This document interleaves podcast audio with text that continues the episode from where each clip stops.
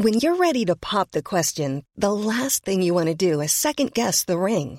At Bluenile.com, you can design a one of a kind ring with the ease and convenience of shopping online. Choose your diamond and setting. When you find the one, you'll get it delivered right to your door. Go to Bluenile.com and use promo code LISTEN to get $50 off your purchase of $500 or more. That's code LISTEN at Bluenile.com for $50 off your purchase. Bluenile.com code LISTEN.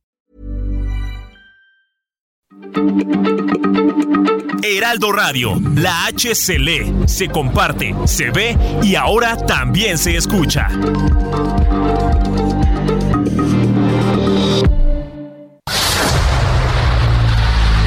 El dedo en la llaga. Había una vez un mundo en el que nadie creía. País de historias inexplicables. Una nación con personajes asombrosos. Santo Tomás tenía razón. Hay que ver para creer.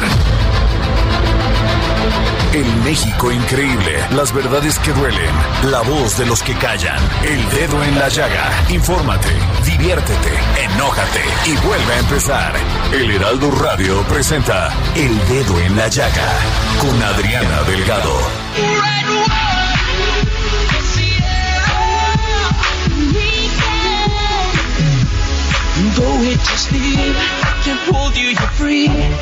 Take all those things they mean so much to you. I gave you your dreams, cause you meant the world. So that I deserve to be left and heard.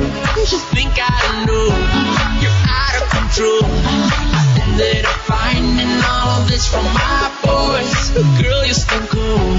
You say it so. You already know I'm not a touching material. I give it all. Y así, escuchando a Enrique Iglesias y Shara, iniciamos este dedo en la llaga de este viernes 26 de agosto del 2022. ¿Por qué? Porque hay que ponernos de buen humor. Ya casi es fin de semana. Escuchemos.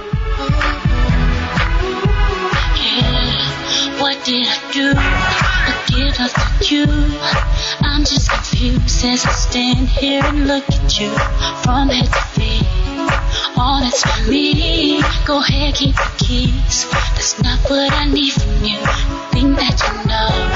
Si usted todavía no tiene en sus manos este maravilloso libro de cuentos de Enrique Serna, vaya de inmediato, porque hoy Enrique Serna me da una entrevista sobre su libro La lealtad al fantasma. Vamos a escuchar. El Dedo en la Llaga. Hablar de Enrique Serna es hablar del premio Javier Villaurrutia 2019 y premio Excelencia de las Letras José Emilio Pacheco 2019. Pero antes hay una larga historia de Enrique Serna como gran escritor, gran novelista, gran contador de cuentos y me da muchísimo orgullo tenerlo en la línea. ¿Cómo está, maestro? Pues eh, encantado de estar en su programa. Maestro, este nuevo libro, Lealtad al Fantasma, publicado por Alfaguara y que está recién salido del horno, como decimos. Así es, acabo de publicarlo. Son siete cuentos de humor negro que exploran eh, los conflictos de diferentes personajes que descubren que alguien les ha arrebatado el timón de sus vidas y caen en una crisis profunda, ¿no? Me interesaba analizar a esos personajes, pero también a los invasores de almas que son los que les arrebatan el albedrío. Maestro, he leído varias entrevistas, me dejó muy picada con lo que pude leer del libro y este, la verdad ya lo quiero tener en mis manos, pero lo que sí es este bien importante que estaba leyendo yo estos temas de la condición humana, de el machismo, del egoísmo, de muchos, de muchas, eh, y sobre todo ahora que vemos en este país terribles casos por, por este machismo que se transforma en violencia contra las mujeres. Pues desde luego que es un tema muy importante. Yo lo traté con bastante amplitud en mi novela anterior, El vendedor de silencio, cuyo personaje es un misógino terrible, que, que tenía una prepotencia enorme en su trato con las mujeres y también en su manera de ejercer el ejercicio periodístico. Y ahora eh, tengo tres cuentos que son una especie de pesadillas don Juanescas, ¿no? En donde pues traté de explorar los móviles de personajes que eh, tienen una, cometen una infidelidad que los lleva a situaciones eh, catastróficas, ¿no? Porque mm, me interesan esos personajes porque sus aventuras eróticas pueden ser un parteaguas existencial y también porque creo que la vanagloria machista amerita un tratamiento cómico que muestre su ridiculez, ¿no? Así es. Maestro, pero hay unos que son muy, muy, este, que te hacen pensar, que exploran directamente a tu conciencia, y hay otros, por ejemplo, que son muy simpáticos, como este de los dos, de los dos intelectuales que tienen a su perrito. Sí, paternidad responsable.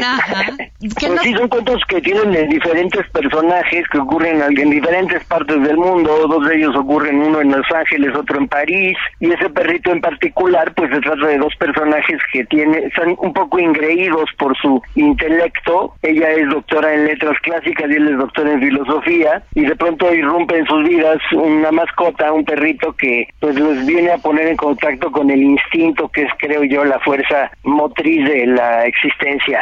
Maestro, ¿cómo es que definió los títulos y cómo define usted como escritor contarnos estos cuentos? ¿Cómo, cómo, porque lo vimos en esta novela de que parecía que la ficción superaba a cualquier realidad y eso es lo que yo quiero preguntarle. ¿Cómo define usted los títulos? Bueno, mira, yo trato de situarme siempre dentro de la conciencia del protagonista de mis cuentos. A veces son narrados en primera persona por los propios personajes y a veces son narrados en tercera persona, pero con un narrador que está muy cerca de sus sensaciones, está, digamos, metido en su alma, pero al mismo tiempo eh, distanciado irónicamente, ¿no? Y, pues lo que busco es involucrarme emocionalmente con los personajes y al mismo tiempo tratar de ver eh, ese lado ridículo y grotesco que todos tenemos.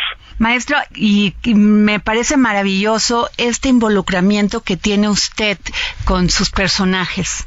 Pues es muy interesante, sobre todo en el caso de los personajes femeninos. Ah. A mí me encanta el desdoblamiento que, que me lleva a, entrar en el alma de una mujer. Creo que es una experiencia muy liberadora y creo que es una terapia que yo le recomiendo que los psicólogos se la impongan a, los machos porque creo que pueden eh, mejorar bastante. No, bueno, maestro, tendríamos otro país realmente. Este, maestro, y en el tema de la política, porque hay uno que leo en todas las síntesis que hay uno dedicado a estos personajes que en este país, aparte de políticos, son machos. Bueno, sí, eh, hay un cuento en este libro que se llama Abuela en Brama, que trata la historia de amor de una mujer eh, otoñal, una burguesa que se enamora de un poeta proletario. Y este cuento ocurre durante la campaña presidencial de 2018 y ya después del triunfo de López Obrador. Es una época en que hay una gran polarización política, la sociedad está dividida en bandos antagónicos y eso repercute sobre la relación de pareja porque ninguno de los dos encaja en el ambiente del otro.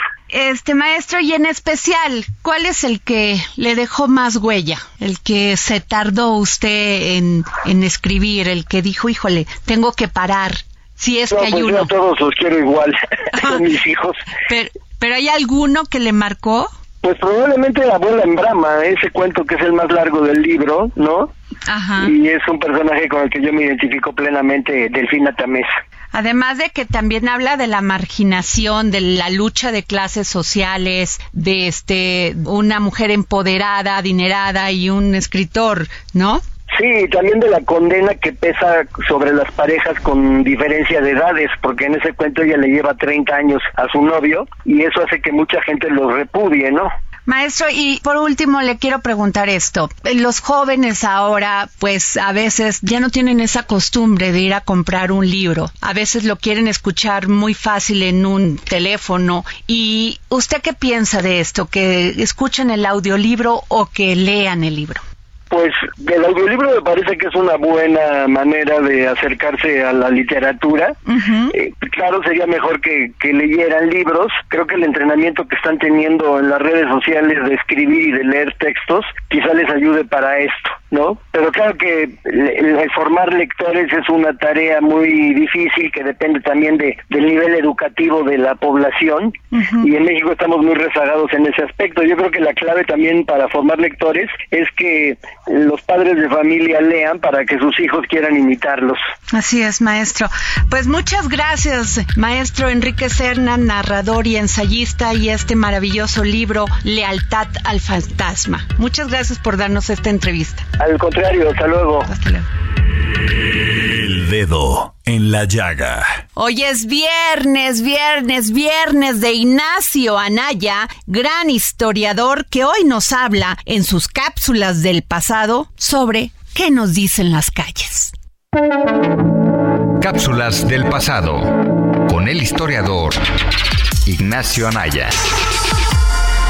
Hola Adriana, hola amigos del Dedo en la Llaga, soy Ignacio Anaya y esta es mi cápsula del pasado. ¿Alguna vez han pasado por una calle o avenida y preguntado por qué se llama de esa manera? La Ciudad de México está compuesta por miles y miles de calles, cada una con su propio nombre. Todas y todos ubicamos algunas de las más famosas, como Avenida Revolución, Insurgentes, Paseo de la Reforma y muchas otras más. Y hasta cierto punto es conocimiento general la historia detrás de sus nombres. Sin embargo, cada calle que encontramos, cada avenida, tiene su razón de ser y su historia. Por ello, los nombres pueden ser muy reveladores. No solo eso, también el porqué de que se cambien los nombres de las calles y avenidas puede ser muy revelador sobre la historia que hay detrás de una comunidad, una sociedad o hasta un país. Alrededor de 1922, el historiador y cronista de la Ciudad de México, Luis González Obregón, publicó una obra titulada Las calles de México, leyendas y sucedidos. Como lo dice su nombre, el libro relata los orígenes de diversas historias o acontecimientos que han ocurrido en la Ciudad de México. Algunos de estos terminaron por convertirse en leyendas y mitos que siguen presentes hasta la actualidad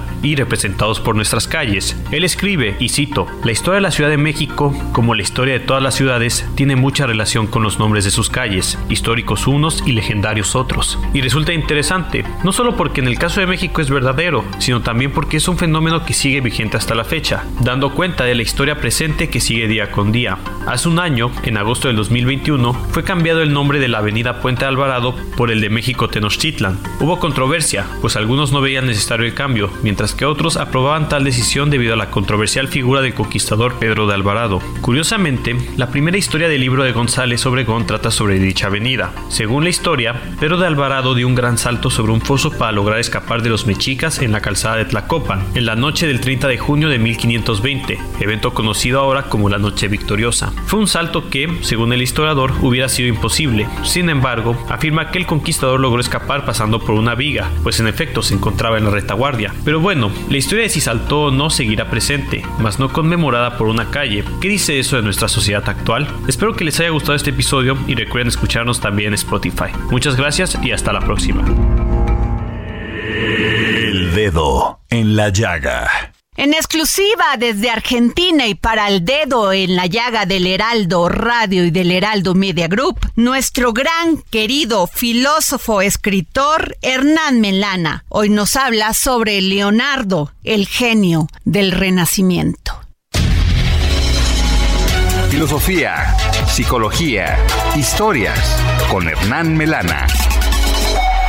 Hola Adriana y oyentes del dedo en la llaga. Hoy vamos a hablar de Leonardo da Vinci, el genio del Renacimiento, aquel ser humano que reunió en sí todas las capacidades posibles de la época y que encarnó en su propia persona al Renacimiento. Nació en el año 1452 en Vinci y desde pequeño fue curioso, inventor, observador de la naturaleza y muy ávido. Parece que tenía una particular belleza y una gran fuerza en sus manos, tanto es así que en la juventud era capaz de enderezar una herradura. A los 14 años entró en el taller de Verrocchio y poco tiempo después se transformó en maestro pintor. Pero no fue lo único que hizo, fue también ingeniero, inventor, músico, astrónomo, físico, mecánico y muchas otras cosas más. No había nada en la naturaleza que no le llamara la atención y no había nada que no quisiera investigar.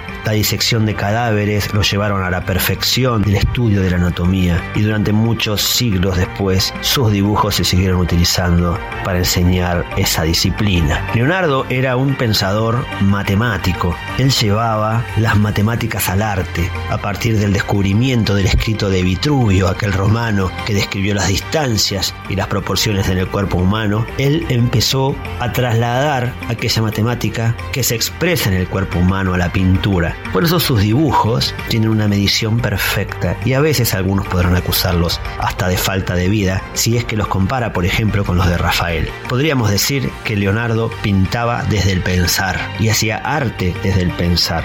Tenía la capacidad de transformar la geometría y las matemáticas en la expresión de su arte, tal como lo ha hecho la naturaleza con todo lo existente. Estuvo al servicio de duques, de condes y de reyes. Fue financiado por ellos para poder desarrollar su talento. Ideó máquinas de guerra, el antecesor de la escopeta, la primera letrina, el antecesor del inodoro, las máquinas para volar. Ideó sus propias pinturas cada vez que pintaba. En fin, era un gran creador de aquella época que llamamos Renacimiento, que en realidad se llama así porque luego de la caída del Imperio Romano de Oriente, recordemos que el Imperio Romano se divide en dos y el primer imperio romano cae al principio de la Edad Media y a partir de allí comienza esta edad. Y el segundo hacia el final de la Edad Media y marca el comienzo de la modernidad. Y aquellos griegos de Constantinopla que huyen hacia Italia llevan viejos conocimientos y empiezan a descubrir que las personas habían olvidado los viejos conocimientos y ellos ayudan a que esto empiece a renacer. Y uno de los primeros personajes en los que encarna este renacimiento, como dije al principio, es Leonardo da Vinci. Podríamos decir que en Leonardo se expresó el espíritu de una época en el sentido hegeliano, cuando Hegel decía que algunos personajes portaban ese espíritu que no era otra que la evolución de la cultura y del espíritu de la humanidad. Me despido con una frase de este extraordinario ser humano que habitó nuestra tierra y que no hizo otra cosa que observar para aprender. Y en esta observación, él, que fundó básicamente una fenomenología, nos dejó la siguiente frase. Aunque la naturaleza comienza con la razón y termina en la experiencia, es necesario que hagamos lo contrario, es decir, comenzar con la experiencia y, a partir de ahí, investigamos la razón. El dedo en la llaga. Y nos vamos con Miriam Lira y su momento Gastrolab porque nos va a hablar del gran chef Carlos Gaitán y sus nuevos proyectos. Gastrolab. Historia, recetas, materia prima y un sinfín de cosas que a todos nos interesan. Amigos del dedo en la llaga, feliz viernes para todos ustedes. Hoy vengo a presumirles al personaje que traemos en la portada de Gastrolab, el suplemento gastronómico que como ustedes bien saben se publica todos los viernes, o sea, hoy, dentro del periódico El Heraldo de México. Se trata del chef Carlos Gaitán, reconocido por ser el primer cocinero mexicano en obtener una estrella Michelin para su restaurante Mexic en 2013. Y es que el chef originario de Huitzuco Guerrero es todo un ejemplo de perseverancia y disciplina. Con tan solo 20 años de edad, imagínense, decidió hacer sus maletas y emprender un viaje hacia Chicago en busca del sueño americano. Sin mucho dinero en los bolsillos, el chef Gaitán comenzó como lavaplatos en el Hotel Sheraton de Chicago, pero hoy, tras dedicarse 32 años a la cocina, es referente culinario a nivel mundial. Actualmente, el chef mexicano tiene varios exitosos restaurantes, entre ellos Tales by Carlos Gaitán y Tzuco en Chicago, que justamente hace referencia a su pueblo Huitzuco en Guerrero. Y Ja también, dentro del Hotel Xcaret de Riviera Maya. Entre sus planes para finales de este 2022 se encuentra abrir un instituto culinario, una escuela de gastronomía en El Paso, Texas,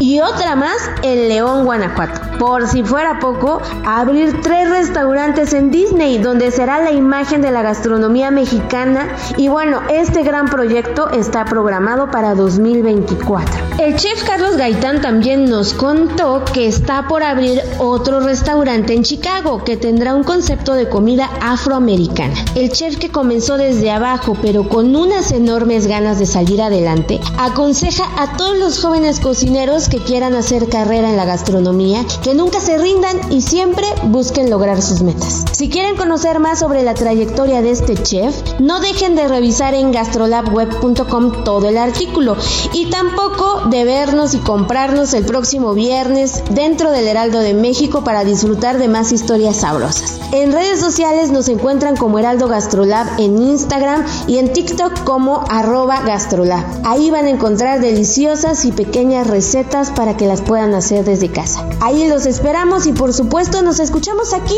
el próximo viernes en El Dedo en la Llaga. Dedo en la llaga. Libros, libros, libros con Exxon a la milla, promotor cultural, que hoy nos habla sobre el libro La invención de la salchicha al curry de Uwe Tim. Libros, libros, libros, con Exxon a la milla.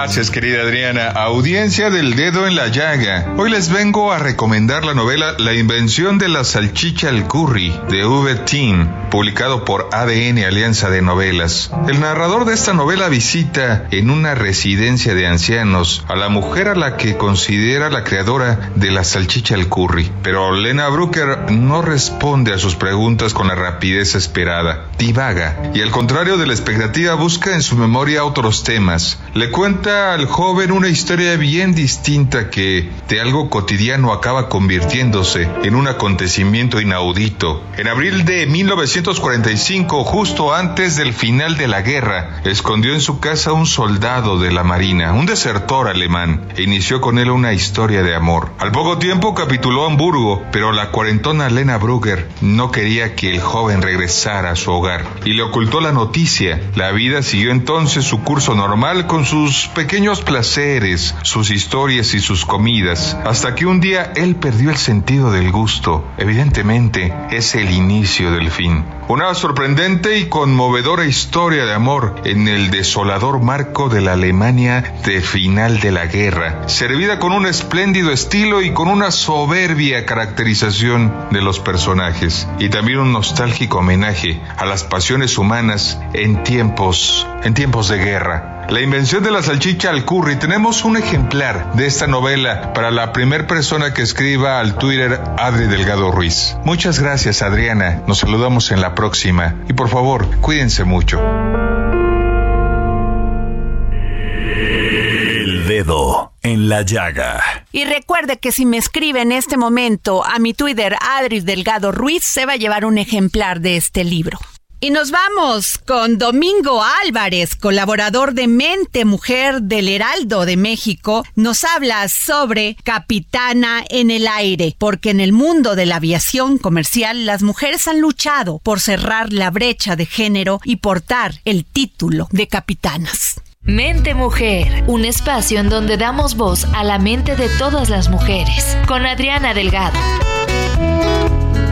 Hola Adriana y amigos del dedo en la llaga. Esta semana en Mente Mujer platicamos con tres mujeres que se han abierto camino como pilotos en el competido mundo de la aviación comercial. Las capitanas Marta Vera y Areli Bayeres, integrantes de la tripulación de Aeroméxico, y Beatriz Urdiales, comandante del largo radio de Iberia y jefa de su control operativo, nos cuentan cómo decidieron dedicarse a una profesión que tradicionalmente ha estado integrada mayoritariamente por hombres y cuáles son los desafíos a los que se han enfrentado. A pesar de que actualmente 94 4% de los pilotos en México son hombres, la historia que cuentan estas tres mujeres es de optimismo ante un panorama que por fin comienza a cerrar su brecha de género. De acuerdo a Aeroméxico, el número de capitanas en sus aviones ha aumentado en 130% desde 2019. La capitana Marta Vera, quien además preside la Secretaría de Género e Igualdad Sustantiva en la Asociación Sindical de Pilotos Aviadores de México, nos comparte la evolución de la profesión a la que se ha dedicado desde hace, desde hace más de cuatro décadas y al algunas de las transformaciones que está impulsando, como facilitar la relación entre la vida laboral y la familiar de los pilotos. Así es que Adriana y amigos del dedo en la llaga, si quieren saber más sobre estas tres mujeres que están conquistando el cielo, busca nuestra edición de esta semana de Mente Mujer.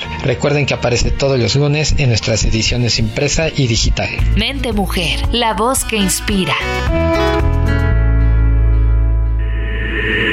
El dedo en la llaga.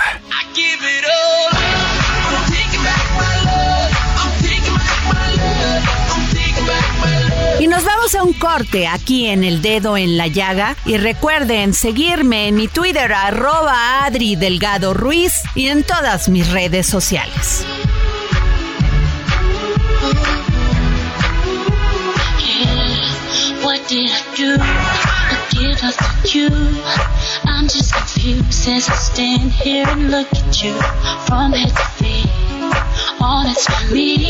Go keys. That's not what I need from you. Think that you know what made you so cold. How could you believe in over me and your girl? You're out of control. How could you let go? Don't you know I'm not to material? I'll give it all up.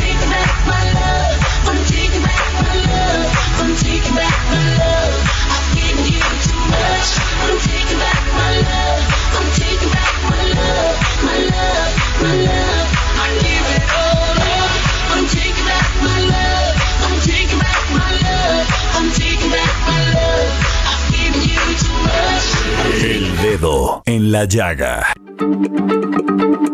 Heraldo Radio, la H se lee, se comparte, se ve y ahora también se escucha.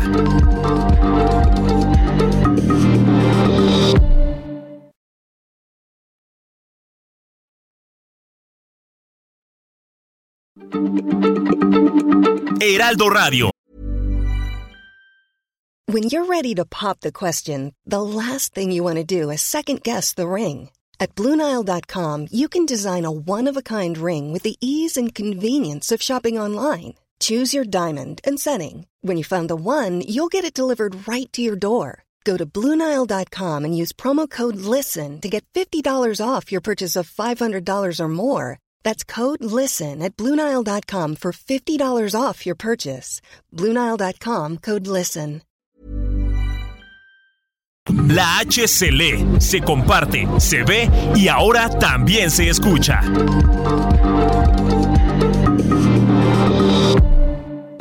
Sigue a Adriana Delgado en su cuenta de Twitter en arroba Adri Delgado Ruiz.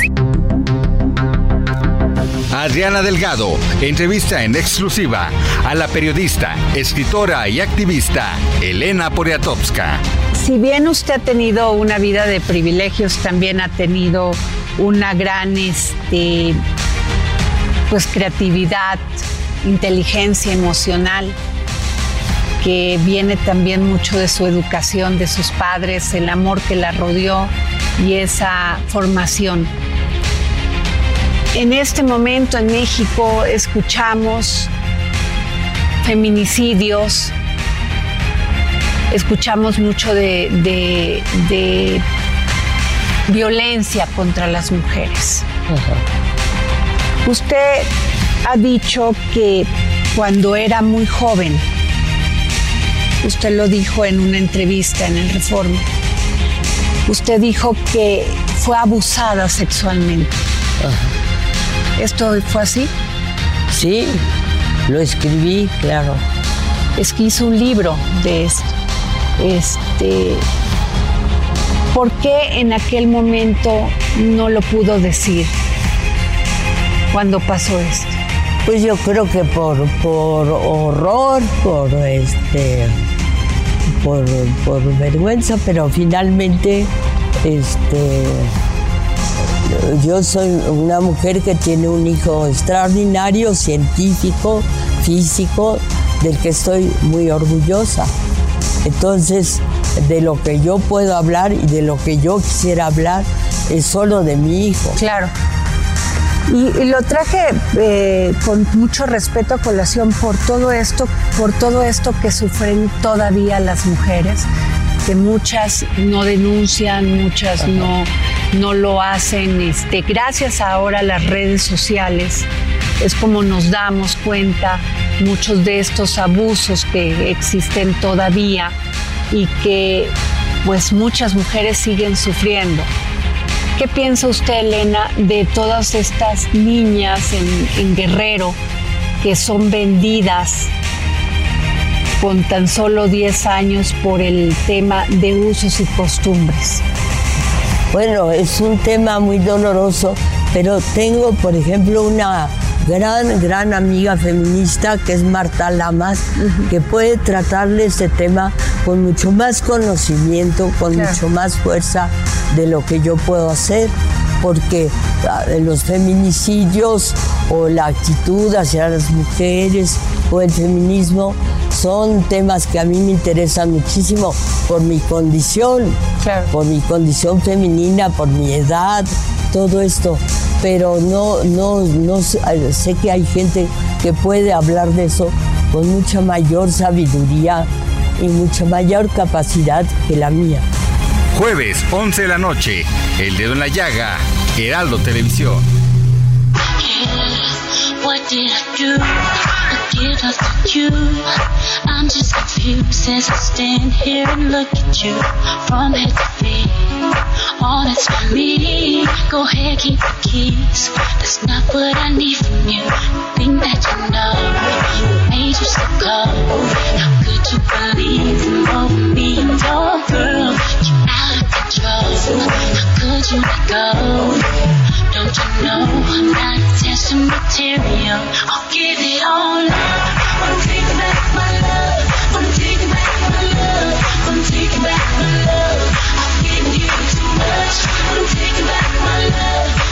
Y regresamos a este dedo en la llaga. Tuve la oportunidad de platicar con esta maravillosa actriz, comediante e historiadora Aline Muñoz, quien nos habla de todas las inconsistencias de la historia. Vamos con Aline. El dedo en la llaga. De pequeña quería ser actriz, algo que afortunadamente logró y que eso le ha ayudado para ganar seguidores en las redes, pero también para ayudar a muchísima gente utilizando sus conocimientos y su arte para cambiar vidas. Ha dirigido más de 100 obras teatrales, actuando en más de 70 obras, entre comedias, farsas, tragedias, comedia musical y como si fuera poco también ha trabajado en cine y televisión, pero le encanta y ama el teatro y los escenarios. Sí, les estoy hablando de Aline Muñoz, actriz, comediante e historiadora. Y realmente me encantó encontrarme contigo, Aline, porque tienes un podcast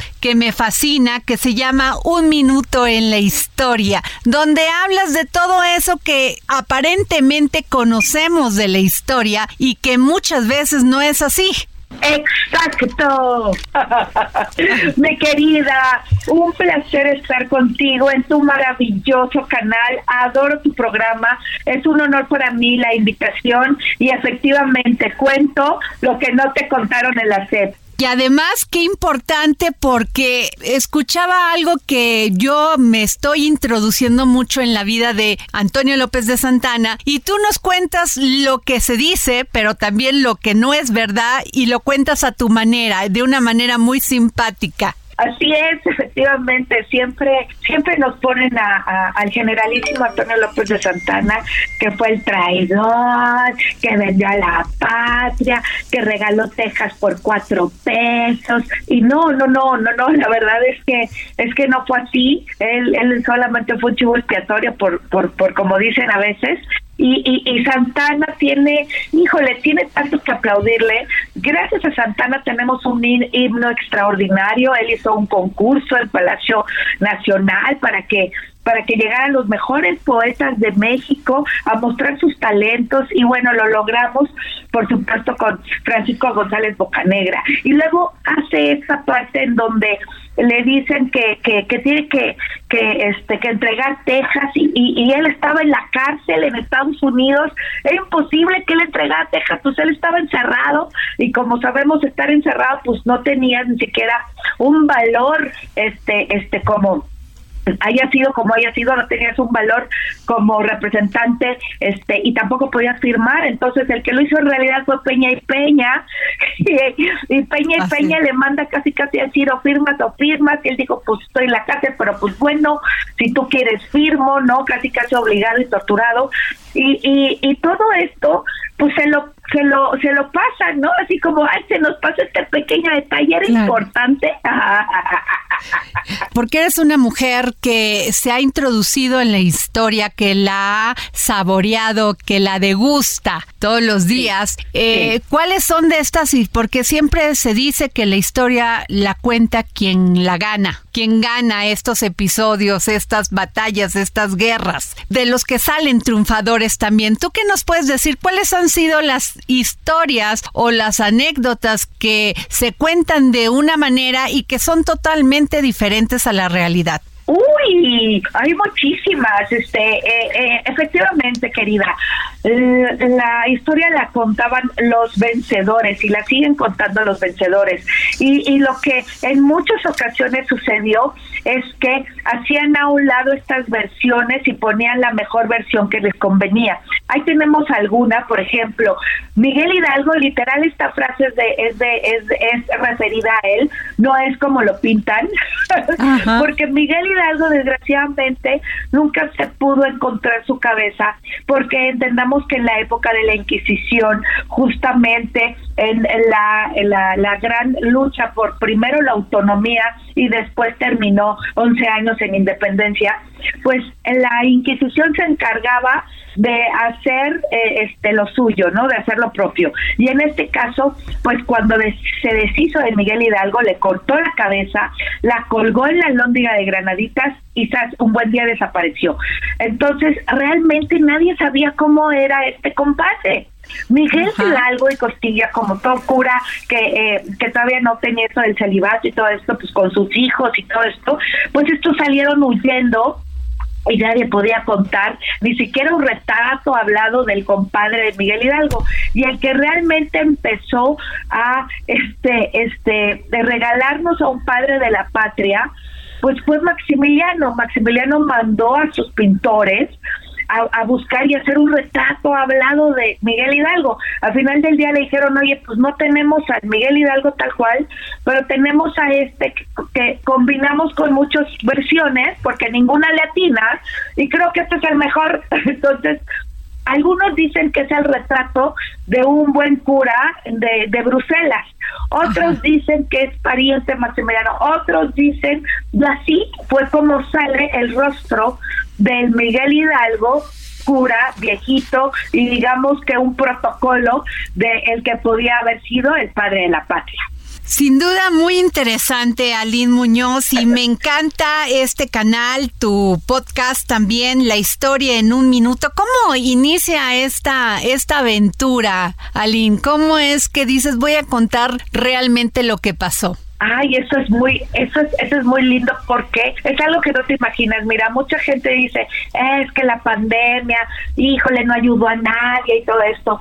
A mí, eh, en el momento que me dicen, ya no vas a tener teatro, ya no vas a poder hacer nada porque entra la pandemia y todo, todos los espectáculos cierran, mis hijos dijeron, híjole mamá, a ti que te gusta contar historias, ¿por qué no te pones a, a contar historias en las redes sociales? Y yo dije, en las redes, dicen sí, y me empezaron a dar a varias aplicaciones y me dijeron, mira, hay podcast, lo puedes hacer, este, y, y, puedes contar por partes, por capítulos. Ellos me introdujeron a esto del, del poder contar historias. Yo, historiadora, pues obviamente iba muy de la mano con muchas direcciones escénicas que he hecho durante 30 años más de carrera. Entonces dije, pues claro, lo podemos lograr. Y empecé a contar historias. La gente empezó a encantar hasta que empecé a subir de seguidores y me empezaron a a, solicitar más temas. Oye, háblenos de Benito Juárez. Oye, háblenos de Maximiliano. Oye, ¿es cierto que Maximiliano fue invasor? Oye, ¿es cierto que Benito Juárez es el benemérito de las Américas? Oye, y entonces empezó a salir toda esta magia de las redes sociales y de darte a conocer por, por, por, por lo que sabes. Entonces, pues fui, obviamente yo estudié historia en, en, el extranjero. Yo me recibo de la ENAT, Escuela Nacional de Arte Teatral del Bellas Artes, en ese entonces era EAT, y luego en ese entonces las escuelas pues tenían esta parte padrísima de poder este, este darte becas y a mí me becaron a Cuba. Había muy buena relación con Cuba México en 1990. Entonces me voy a LISA, Instituto Superior de Artes de Cuba. Ahí, ahí hago eh, la maestría en Historia Universal y en, eh, en, em, en eh, literatura teatral y bueno, eh, a mí la historia que yo descubrí del México real en 1990, querida, no fue en México, fue en Cuba. Yo decía, ¿cómo? Pero si en México decimos que el Benemérito de las Américas es extraordinario, y ahí hay un sinnúmero de extensiones, un sinnúmero de libros, un sinnúmero de hemerotecas, en donde cuando yo llegué a México después de dos años, dije, me metí a Lecumberri, que es Archivo de la Nación ahora, y dije, voy a ver si es cierto. ¿Y qué crees? Me voy dando cuenta que muchas de las razones que yo estudié historia fueron esas, buscar la verdad y buscar lo que no nos dijeron y nos mintieron. Híjole, pues sin duda alguna yo te pido a Aline Muñoz, actriz, comediante e historiadora, que nos permita seguirte llamando para este programa El Dedo en la Llaga, porque sin duda es importante todo tu conocimiento y sobre todo la manera tan simpática con la que explicas estas historias que muchas veces creemos que son ciertas y no, finalmente tienen también su verdad y su mentira. Gracias, Aline. No, gracias a ustedes por la invitación. Un placer siempre por supuesto aquí estoy a la orden. Síganme en mis redes sociales. Si, si, si, este, si es posible, por favor, en podcast, un minuto en la historia Aline Muñoz y en todas las otras redes sociales me van a encontrar como Aline Muñoz, A-L-L-Y-N, Muñoz con Z. Gracias, Aline. Gracias a ti, un beso. El dedo en la llaga. Y desde Perú, gran comunicador y astrólogo mundialmente reconocido, John Choi. Vibrando alto con John Choi. Motivación y autoestima.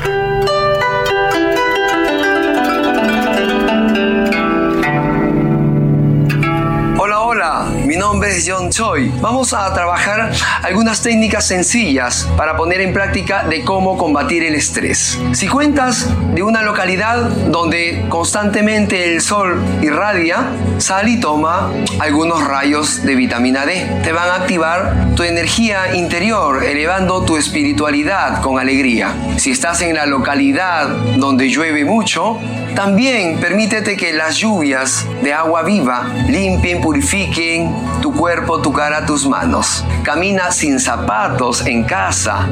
Estamos inmersos con toda esta situación mundial de pandemia, así que hay que practicar buenas vibraciones para elevar nuestro niño interior y manifestarlo en nuestro día a día. Abre puertas, cortinas y ventanas. Cambia constantemente los muebles de tu casa para darle agilidad y esa fluidez de vibración. Barre, limpia desde adentro hacia afuera de tu casa oficina comenzando desde los lugares más tóxicos y nocivos, el baño, cocina, dormitorios, comedor, salita, no importa si es pequeño o grande el espacio. Realiza una llamada telefónica para saludar a alguien. Sube el volumen de una música que solamente a ti te agrade, que sea de alta frecuencia. Practica deportes o actividad de ejercicios físicos para soltar la carga de las tensiones del día a día del trabajo. Tómate una buena infusión de nuestras hierbas de la mamá tierra. Prepárate una rica comida a tu gusto. Si quieres camina desnudo por tu casa. Hay muchas técnicas que te caiga el chorro de agua de la regadera durante dos minutos aproximadamente. Practica el OM constantemente. OM para purificar y combatir el ego y descargarnos de algunos apegos. Suelta pensando de manera favorable en búsqueda de soluciones, ocupándote del tema, mas no preocupándote y antecediéndote con pensamientos negativos. Estoy en todas las redes sociales, Facebook John Choi, Motivación y Autoestima en el fanpage, Instagram John-Choi-Bajo y en YouTube. Así que nos vemos en la próxima secuencia. Cierren sus ojos.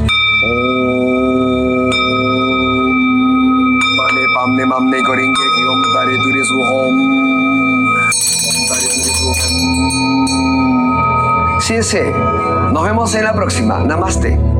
Y aquí en el dedo en la llaga les traemos los temas más relevantes del cine y el entretenimiento, sí, con Gonzalo Lira, que hoy entrevista en exclusiva para el dedo en la llaga a Jane Seymour, esta gran actriz hollywoodense. Es tiempo del séptimo arte. Películas, cortometrajes, series, documentales y excelente música. Con Gonzalo Lira. Hola, ¿qué tal Adri? Muy buenas tardes a ti y a toda la gente que nos escucha por aquí por el dedo en la llaga. Yo soy Gonzalo Lira y llegó el momento de nuestras recomendaciones para el fin de semana. Ya lo sabes, aquí puro cine, puras series, puro streaming. Y precisamente nos vamos a una serie que está en streaming en la plataforma de Acorn TV. Estoy hablando de Harry Wild, una serie protagonizada por Jane Seymour, que quien tenga buena memoria fue durante muchos años la doctora Queen, esta, este personaje que en los años 90 vimos en nuestras pantallas de televisión. Pues bueno, Jane Seymour está de regreso en la televisión, aunque ahora en una plataforma de streaming con Harry Wild, una historia de detectives con mucho humor y precisamente precisamente le pregunté a Jane Seymour en exclusiva para nosotros por qué el humor es tan importante a pesar de tratar temas sórdidos, a pesar de tratar temas difíciles. Esto fue lo que me contó. Well, first of all, in life, I think you have to have a sense of humor because it's the only way you survive it. And um, and the kind of comedy we have here is, you know, it, it's uh, uh, it's smart quips. I mean, she's an educated woman, and and she's always correcting everybody's grammar and everybody's use of language. Um, and I think what's really fun too is we're in a world where everyone is so careful about what they can and can't say, and she doesn't care. So you know that makes her funny too, because in many respects she's probably saying things we'd like to say but don't dare. You know, some actors uh, tend to play themselves a lot. I tend to play everyone but myself like a lot of different characters. And the more out there it is, the more fun I have. And the balance of humanity, um, uh, literature, um, uh, crime solving, adventure, um, and comedy eh, that's in Harry Wild, the way, where it all kind of intertwines, is what attracted me to the project. Pues lo que nos dice Jane Seymour es que el humor es necesario para sobrevivir y que por eso esta serie tiene tantísimo, tantísimo sentido del humor. También nos hablaba de cómo muchos actores suelen interpretarse a sí mismos una y otra vez y cómo Harry Wild le permitía precisamente pues presentar una nueva faceta de ella, que es lo que siempre le ha gustado hacer. No se pierdan de verdad, Harry Wild está en la plataforma de Acorn TV con Jane Seymour, a quien ya escuchamos por acá. Yo me despido, Adri, nos escuchamos por aquí la próxima semana con más recomendaciones. Que tengan excelente tarde. Hoy es viernes de deportes y casi se acerca el maratón de la Ciudad de México. Nos vamos con Roberto San Germán. Roberto San Germán y los deportes al estilo del dedo en la llaga con Adriana Delgado. Buenas tardes, mi querida Adriana. Ya estamos aquí con los deportes de este fin de semana y arranquemos con el maratón de la Ciudad de México que se va a correr este domingo desde muy temprano a las 6 de la mañana. Este 28 de agosto sale el maratón de la Ciudad de México. Además es un maratón bastante, bastante concurrido, eh, viendo las rutas que tiene y sobre todo porque ahora tiene un elemento especial. La medalla está eh, diseñada en honor a Bellas Artes. Se ve preciosa la medalla y además la playera que es roja con unos vivos Oaxaca en el centro. Está impresionante, vale la pena tenerla, además de colección, está muy bonita, la hemos visto, ya fue la presentación hace unas semanas y ya se corre este maratón este fin de semana, abusados por dónde va el maratón, sobre todo porque va a haber varios eh, cierres de avenidas principales como Insurgente Reforma, que es donde se corre el maratón de la Ciudad de México. Entonces ya lo sabe, este domingo tenemos maratón en la Ciudad de México, el 28 de agosto se corre una edición más del maratón de la Ciudad de México 42 22 kilómetros porque hace unas semanas tuvimos el medio maratón que son 21 kilómetros y medio. Entonces, ya lo saben señores, ya tenemos maratón. Así que chequen bien en sus diferentes eh, noticieros, también en sus periódicos. En el Heraldo va a venir esa parte también para que puedan revisar cuáles son las rutas y cuáles van a ser los cierres que se van a tener para ese día. Dejando a la maratón de la Ciudad de México, hablemos rápido de Checo Pérez porque se va a alargar el Gran Premio de Bélgica regresando de la pausa que se tiene en Europa. Sobre todo en Europa se toma el mes de agosto como el mes de las vacaciones. Y Max Verstappen ya le dijo a Checo Pérez, voy por el triunfo. Es el gran premio que más me gusta, es el circuito que mejor me acomoda. Entonces veremos qué le pasa al buen Checo Pérez después de esta larga eh, parada. Sí que se tuvo casi de un mes por tomar vacaciones. ¿Cómo le irán ya las prácticas y la carrera el domingo? Pero también tenemos fútbol. Se viene la Liga MX. A ver qué sucede. Hay un partido interesante. Es el de las Chivas contra los Pumas. ¿Qué podrá pasar? Serán los primeros tres puntos de los Pumas con Dani Alves. Recordando que no han podido ganar desde que llegó el brasileño, que fue con bombo y platillo. Todo el mundo hablaba de Dani Alves. Y las Chivas que llevan dos partidos ganados. Ahí parece que va levantando el equipo de cadena. Por el otro lado, Andrés Lini pues no puede sacar del atolladero donde está el equipo de los Pumas. ¿Qué sucederá este fin de semana? Ya lo veremos. El viernes por la noche pues se tiene un partido interesante. Sobre todo porque son las dos televisoras. Antes era el Atlético Morelia o Morelia contra el América. Ahora es Mazatlán contra el América. Esto va a ser el viernes por la noche. Así que es lo que tenemos en los deportes, mi querida Adriana. Que tengas buen fin de semana, igual a todos nuestros radioescuchas. Yo soy Roberto San Germán.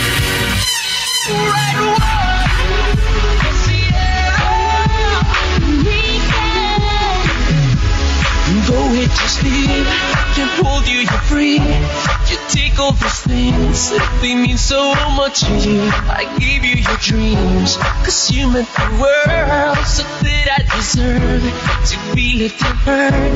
You think I don't know, you're out of control. I ended up finding all of this from my voice. Girl, you're stone cold. You say it so. You already know I'm not a touching material. I give it all.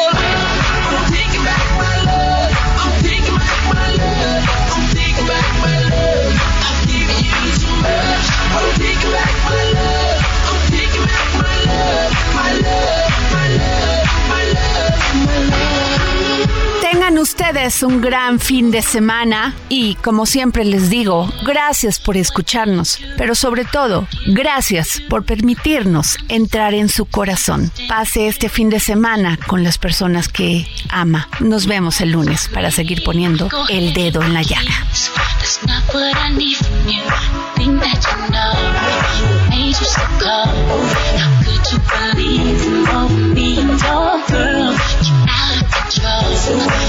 How could you let go? Don't you know not testing material? I'll give it all up. I'm taking back my love. I'm taking back my love. I'm taking back my love. I've given you too much. I'm taking back my love. I'm taking back my love. My love, my love.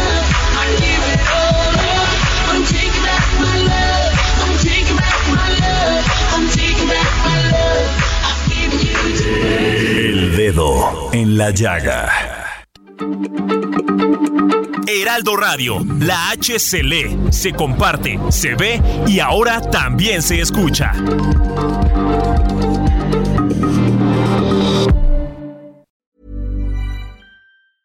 Even when we're on a budget, we still deserve nice things. Quince is a place to scoop up stunning high-end goods for 50 to 80% less than similar brands. They have buttery soft cashmere sweaters starting at $50, luxurious Italian leather bags, and so much more. Plus, Quince only works with factories that use safe, ethical, and responsible manufacturing. Get the high-end goods you'll love without the high price tag with Quince. Go to quince.com/style for free shipping and 365-day returns.